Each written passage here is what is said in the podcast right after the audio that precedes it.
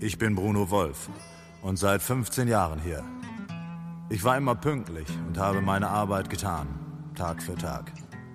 Und ich habe meinen Mund gehalten. Aber heute, heute muss es raus. Hey Boss, ich brauche mehr Geld.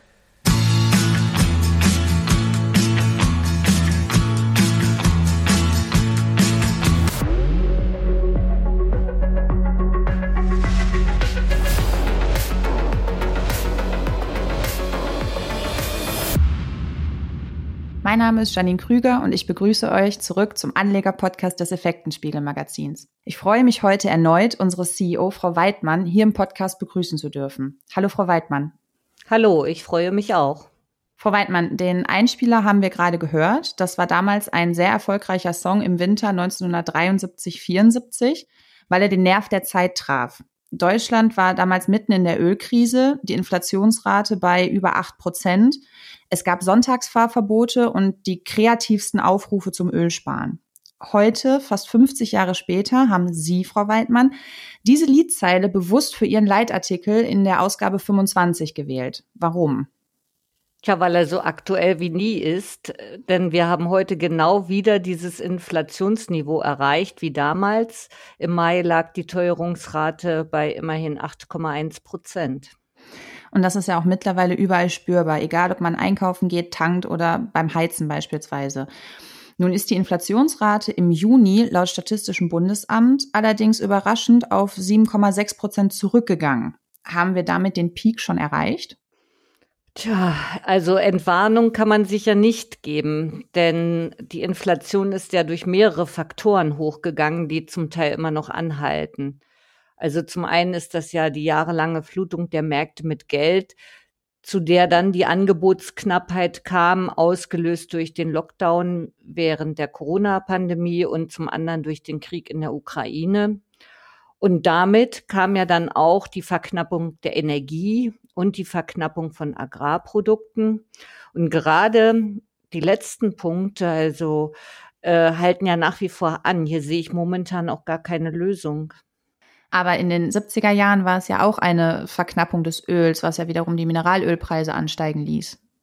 Schon, aber damals hatten wir eine andere monetäre und eine andere geopolitische Situation. Und Deutschland hatte damals auch noch die Kernenergie und vor allem seine Stein- und Braunkohle, um einen Großteil der Energieversorgung selbst abzufedern. Die Inflationsrate in den 1970er Jahren wurde also allein nur durch die Ölverknappung erzeugt. Im Zuge der Energiewende hat sich Deutschland aber weitgehend von den konventionellen Quellen verabschiedet und bei den erneuerbaren Energien ist man noch nicht so weit, dass man diese Lücke wirklich ausfüllen kann. Aber wenn die Inflation in Deutschland und auch in Europa vor allem durch die Energiepreise getrieben wird, müsste die Inflation gerade in den USA dann nicht eigentlich deutlich geringer ausfallen oder niedriger ausfallen? Natürlich, was Rohstoffe und Energie betrifft, können sich die USA weitgehend selbst versorgen. Sie sind längst nicht in dieser Abhängigkeit wie Deutschland. Aber dort beschleunigte sich ja gerade im letzten Monat auch die Kerninflationsrate. Also das ist die Rate, aus der die bekannten Preistreiber Energie und Nahrungsmittel ja herausgerechnet werden. Denn durch die eigene und vor allem durch die chinesischen Lockdowns kam es natürlich auch in den USA zu einer zusätzlichen Angebotsverknappung. Auch dort fehlen Halbleiter. Auch dort fehlen Bauteile und sind die Läger leer. Und in den USA schlagen die monetären Faktoren viel stärker auf die Preisentwicklung durch als hierzulande. Das zeigt sich auch daran, dass die amerikanische Zentralbank Fed jetzt viel schneller reagiert was wiederum die Gefahr birgt, dass sie nun in die andere Richtung übersteuert. Das treibt dann wiederum die Lohnpreisspirale immer weiter und treibt dann die Arbeitslosigkeit. Auch ist zu bedenken, dass die Familien in den USA viel mehr verschuldet sind als hierzulande und schon heute sind viele von ihnen nicht mehr qualifiziert genug, um neue Kredite aufzunehmen. Hm, und als Gegenbeispiel kann man dann die Schweiz nennen, denn obwohl sie mitten in, äh, inmitten Europas betrug dort die Inflation zuletzt, ich sage es mal in Anführungsstrichen, nur 2,9 Prozent. Richtig. Das ist wirklich das Gegenbeispiel. Aber die Schweizer decken ihren Strombedarf auch zu über 90 Prozent mit eigener Kernenergie, mit Wasserkraft und Geothermie. Mehr als die Hälfte wird allein in Stauseen erzeugt. Fast jedes fünfte Haus ist mit Wärmepumpen ausgestattet und nur ganz wenige haben noch einen Gasheizkessel. Darüber hinaus haben die Eidgenossen nicht, sind, haben sie sich nicht dem Euroverbund angeschlossen und im Gegenteil, sie tun alles für die Stärke ihrer Währung.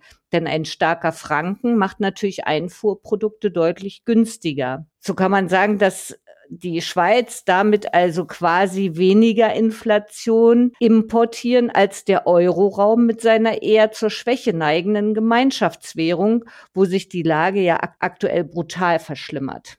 Und trotzdem möchte ich noch einmal mit Ihnen zurückblicken auf die 1970er Jahre. Damals schob der Fed-Chef Paul Volcker die US-Zinsen in der Spitze bis auf 20 Prozent hoch und die Inflation nach unten. In Deutschland erhöhte die Bundesbank den Diskontsatz seinerzeit auf 7 Prozent von 4,5 Prozent und den Lombardzins von 6,5 auf 9 Prozent. Beim Nominalzinssatz für langfristige Anleihen wurde zwischen 1970 und 1974 ein Durchschnittswert von 8,9 Prozent erreicht. Das sind jetzt erstmal viele Zahlen, aber trotzdem, was meinen Sie, wäre eine ähnliche Zinsanhebung heute auch noch denkbar? Nein, nein, das glaube ich nicht. Zum einen kommen wir ja von einem ganz anderen Zinsniveau, nämlich von Negativzinsen. Die hat es bis dato noch nie in der Geschichte zuvor gegeben. Gleichzeitig sind die Staaten, vor allem die Mittelmeerländer, aber auch die USA viel höher verschuldet als damals. Bei Zinsanhebungen drücken dann natürlich die Schulden doppelt. Einigen Ländern würde ja über kurz oder lang die Staatspleite drohen. Das haben wir ja gesehen, dass Staaten auch pleite gehen können und Europa würde auch eine neue Euro-Krise drohen. Und in den 70er Jahren, wenn man wieder zurückgeht, bekam man zwar durch die radikalen Zinsanhebungen die Inflation in den Griff, aber der Preis war auch verdammt hoch. Es folgte nämlich eine schwere Rezession mit Millionen Arbeitslose. Das will ja jetzt auch keiner. Man würde jetzt mit einem Handstreich zerstören, was man mit den jahrzehntelangen Zinssenkungen an Konjunktur, an Wachstum aufgebaut hat. Auf der anderen Seite kann man es aber ja auch nicht einfach so laufen lassen. Nein, das kann man natürlich nicht. Und das zeigt schon, dass die Notenbanken in einer dicken Zwickmühle stecken. Sie dürfen einfach nicht zu viel und zu schnell etwas tun, aber sie müssen etwas tun. Das Schlimme ist nur, dass sie so lange die Inflation als temporäre Erscheinung gesehen haben. Ja, sie haben die Märkte immer mit Geld geflutet und haben nicht gesehen, dass äh, das bald zu einem Rückschlag kommen könnte. Die Europäische Zentralbank hatte ja die Energieinflation sogar mal ganz übersehen und daraus die irrige Annahme abgeleitet, dass Energie in den Jahren 2023 und 2024 voraussichtlich nicht zur Gesamtinflation beitragen wird. Das jedenfalls hat die EZB-Direktorin Isabel Schnabel noch im Januar dieses Jahres gesagt. Das muss man sich mal vor Augen führen. Und der Internationale Währungsfonds IWF in dem ja die Finanzminister und Notenbanker der Staaten sitzen, also die Elitetruppe des Geldes sozusagen, hat ebenso auf ganzer Linie versagt. Wie ihre geschäftsführende Direktorin jetzt eingestand, sinngemäß hat die Bulgarin gesagt, dass der IWF Entscheidungen wie achtjährige Fußballspieler treffe, also mit einem Ziel vor Augen aber im Moment selten darüber nachdenkt, was passieren könnte. Und am Ende ringen sie dann mit den Auswirkungen der Entscheidung. Also das ist natürlich schon ein Hammer und für diese Fehleinschätzung sitzt jetzt die ganze Welt in einer Sackgasse.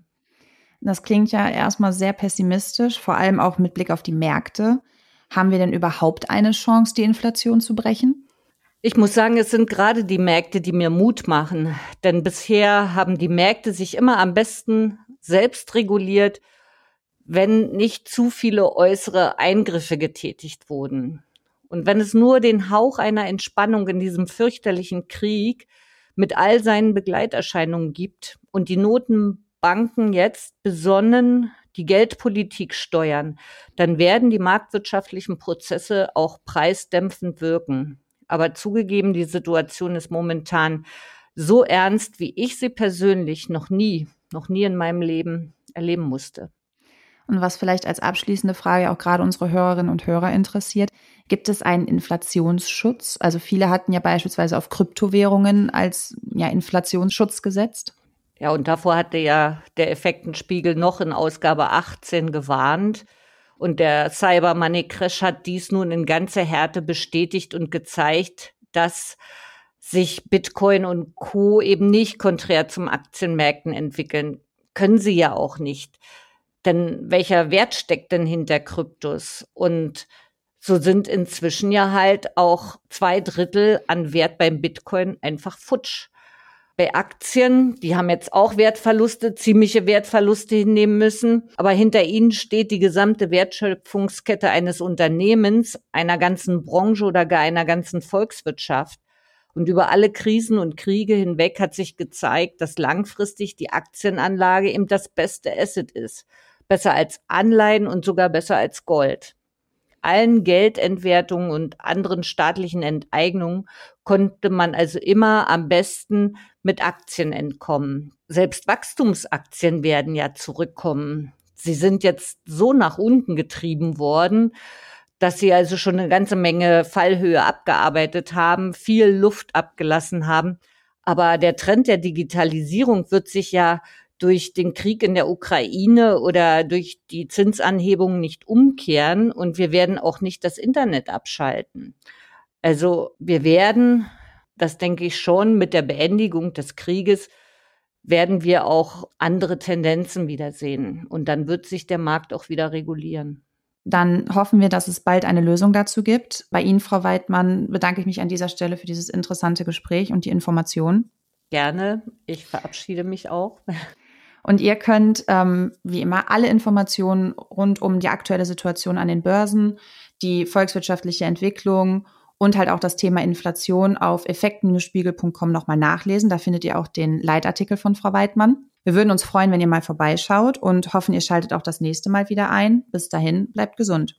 Ich will ja keine Schlösser bauen, nur eben, dass es reicht. Denn gerade so ein Mann wie ich, der hat's nicht immer leicht. Der will auch mal in Urlaub fahren mit Kindern, Frau und Hund.